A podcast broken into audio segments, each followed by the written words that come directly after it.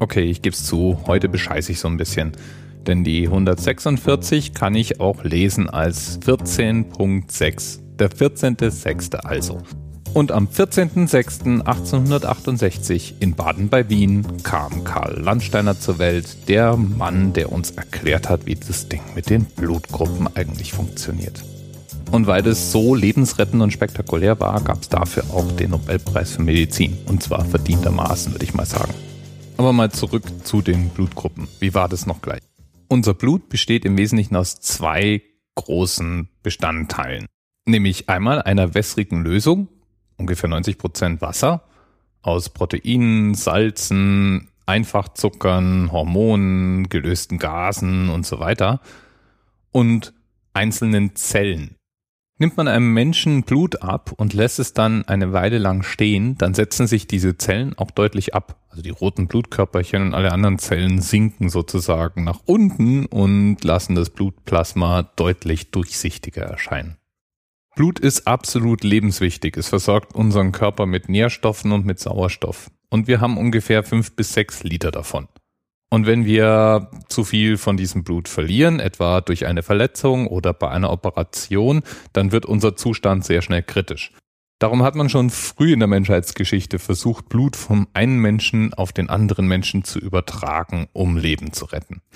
Wie genau das allerdings möglich war, ist früher natürlich nicht so ganz offensichtlich gewesen. So hat man meistens Blut getrunken. Und es gibt auch einige überlieferte haarsträubende Geschichten. So soll zum Beispiel Papst Innozenz VIII. auf ärztliche Empfehlung damals im Jahr 1492, als er im Sterben lag, das Blut von drei zehnjährigen Jungen getrunken haben.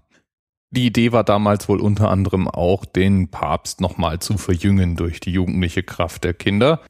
Und die haben das Experiment leider nicht überlebt und der Papst blieb so krank, wie er zuvor war. Die erste erfolgreiche echte Blutübertragung zwischen zwei Hunden aus dem Jahr 1666 hat angeblich der Brite Richard Lower durchgeführt. Und ein Jahr danach hat man dann zum ersten Mal in Frankreich Tierblut auf Menschen übertragen. Ganz generell war aber das Übertragen von Blut immer ein Problem. Denn oft starben die Patienten oder waren danach zumindest sehr nah an der Schwelle zum Tod, kaum dass das Blut den Besitzer gewechselt hatte. Obwohl es relativ riskant war, war ab 1828, nachdem der Heilbronner Arzt Georg Klett zum ersten Mal erfolgreich in Deutschland eine Bluttransfusion übernommen hat, die Transfusion von Blut eine Standardmethode in der Notfallmedizin ungefähr jeder zweite kam immerhin mit dem Leben davon bei diesen Versuchen. Das Problem war nämlich, dass Blut klumpte. Und zwar nicht nur, wenn es an die Luft kam, das konnte man ja noch irgendwo in den Griff bekommen. Genau deswegen gab es damals zu der Zeit immer nur direkte Transfusion von Patient zu Patient. Nein, das Blut klumpte auch mit einiger Wahrscheinlichkeit nach der Transfusion im Körper des äh, Empfängers. Und es braucht ja nicht viel Fantasie, um sich vorzustellen, dass klumpendes Blut grundsätzlich mal schlecht für die Gesundheit ist. Und genau damit hat sich Karl Landsteiner eben auseinandergesetzt. Und was er dann rausfand, waren die Regeln, nach denen Blut klumpt oder eben nicht klumpt. Er stellte fest, dass es Blutsorten gab, die anscheinend nicht klumpten, wenn sie miteinander in Verbindung kamen. Und er hat das Ganze systematisch untersucht und als Ergebnis ein Blutgruppensystem, das AB-Null-System gebaut. Damit beschrieb Karl Landsteiner im Wesentlichen, wie man denn Blut vermischen kann. Er hat nämlich festgestellt, es gibt eigentlich vier Arten von Blut. Und jeder Mensch auf diesem Planeten hat eine dieser vier Arten in sich. Habe ich nun viel Blut verloren, dann entscheidet meine Blutgruppe darüber, welche Spenderblutgruppe ich entgegennehmen kann. Mindestens mal meine eigene Blutgruppe funktioniert immer. Das heißt, wenn ich eigenes Blut mal gespendet habe oder jemand als Spender auftritt, der exakt dieselbe Blutgruppe hat wie ich, super, keine Abstoßungsreaktion. In allen anderen Fällen muss man ein bisschen nachdenken, aber es ist eigentlich auch ganz einfach. Es gibt vier verschiedene Blutgruppen. A, B, AB und Null. Null ist besonders spannend, weil Null kann an alle anderen spenden ist sozusagen super verträgliches Blut, das mit allen anderen Blutgruppen kombiniert werden kann. AB ist das genaue Gegenteil. Wenn ich Blutgruppe AB habe, dann ist das mit dem Blutspenden eher etwas schwieriger. Zumindest wenn ich, so wie es damals noch gebräuchlich war, ohne Umweg über eine Blutkonserve direkt via Schlauch eine Bluttransfusion durchführe und sozusagen direkt spende.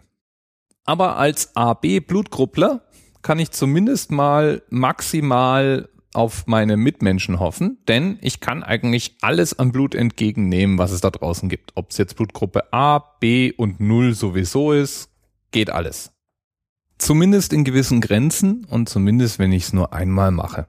Und da kommt jetzt eine weitere Entdeckung von Landsteiner ins Spiel, nämlich der sogenannte Rhesusfaktor. Der heißt übrigens so, weil er wirklich bei Experimenten mit Rhesusaffen gefunden wurde und beschreibt eine Eigenschaft des Immunsystems im Blut. Zum Feststellen wurde ein Test entwickelt, der konnte positiv und negativ ausfallen und daraus ergab sich dann die Bezeichnung Rhesusfaktor positiv und Rhesusfaktor negativ für die verschiedenen Gruppen. Und um es noch komplizierter zu machen, es gab noch weitere Blutgruppen, die Landsteiner dann entdeckte. Aber das würde jetzt wirklich viel zu weit führen und auch weit in das Feld rein, wo ich wirklich keine Ahnung mehr habe. Für den, nennen wir es mal, Hausgebrauch reicht auch in aller Regel das klassische AB-System, wenn man noch mit einem Plus oder Minus für den Rhesusfaktor ergänzt.